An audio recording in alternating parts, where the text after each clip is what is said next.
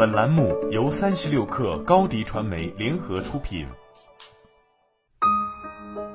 本文来自微信公众号“微小维生素”。哪怕翻开上市公司高管收入列表，CEO 年薪中位数都不过几十万，已经包含了股票回报。所以，月薪十万的适用性能有多强？一家普通公司只有几个年薪百万的高管，世界上也没几个天生含着金钥匙的王思聪。月薪一万的年轻人，真的只能看着搭火箭也追不上的差距哀叹吗？我回顾了自己从月薪一万走到月薪十万的那段经历，可以很坦然地告诉你，并不是。月薪一万和十万之间的真实差距，本质上并不是金钱，那是什么？灵魂的拷问来了。一是经得住折腾的时间，在十几年的职业生涯中，我记得最深刻的一个月薪十万是一个助理。我清楚的记得，我进入那家上市公司之后，不经意发现了我们老板的助理的工资单，上面赫然写着十万。是的，十万月薪，不是季度奖，也不是项目奖，是月薪。这事儿落在一个助理身上，多少让人有点不可思议。然而，我发现这个月薪十万的助理可不是一般的助理，前任摩托罗拉的财务经理，后任 IBM 华南区财务负责，来了公司之后，一直作为老板的财务助理陪伴左右。老实说，这哪里是什么助理呀，简直就是资深财务顾问了。值得月薪十万的首要条件，并不是上天砸下来一个彩蛋，而是厚积薄发的丰富经验，而这些经验绝不是一朝一夕的沉淀。所以，年轻人月薪一万真的没什么可自卑的，因为你还有更珍贵的时间。很多人都知道，扎克伯格二十岁就创立了 Facebook，现在七百四十亿美元的身价。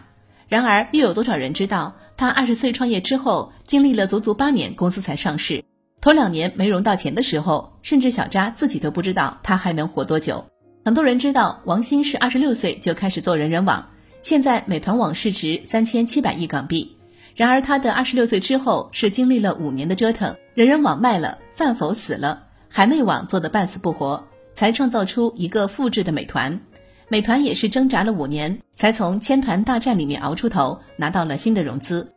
这世界上有价值的成熟都是时间的作品，没有天生的月薪十万，怕只怕你经过了时间的洗礼之后，你还是那个吊儿郎当的主，月薪不上不下，职位止步不前。二是吃得准红利的眼光，这个世界的残酷有时超过了我们的意料。互联网时代，大器晚成已经成了扯淡。我见过更多的案例是红利期做事事半功倍，红利期后都是挣扎求存。我以前大概十年都泡在在线游戏行业，看过了四批老板的起起落落。最初期的那批都是待在交出六十份试卷也能得九十分份额的时代，他们几乎一个不落的成了亿万富豪。动作快的都上市身家百亿了，最差的也卖给了上市公司，拿着几千万现金，不知道去丽江开客栈还是去欧洲喝咖啡。如果这算扯远了，再说跟你们近一点的拼多多。二零一六年靠微信团购裂变红利跑出来的拼多多，三年就跑去纳斯达克敲钟了，一时间成了电商新贵。然而跑到今天，似乎已经跑不动了。微信裂变已经越来越困难，用户增长曲线已经变成平缓，亏损也越来越深。换言之，通过相同方法成为第二个拼多多的人，可能性几乎为零。踩准红利的人。一不小心竟成了唯一幸存者，而那些没有眼光看准时机、站对风口、跟对老板的人，也许这辈子都和月薪十万无缘。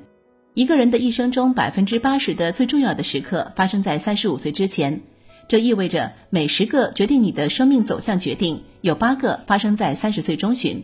所以，三十岁绝不是一个新的二十多岁。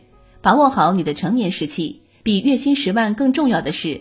持续的赚月薪一万的确没什么可悲的，但前提是你还在耗得起时间的二十多岁。月薪十万也没有什么好沾沾自喜的，赚得了今天的十万，你能赚得了明天、后天、大后天的吗？这世界上根本没有持久的躺赢，月薪一万追上十万，也许就在转角处。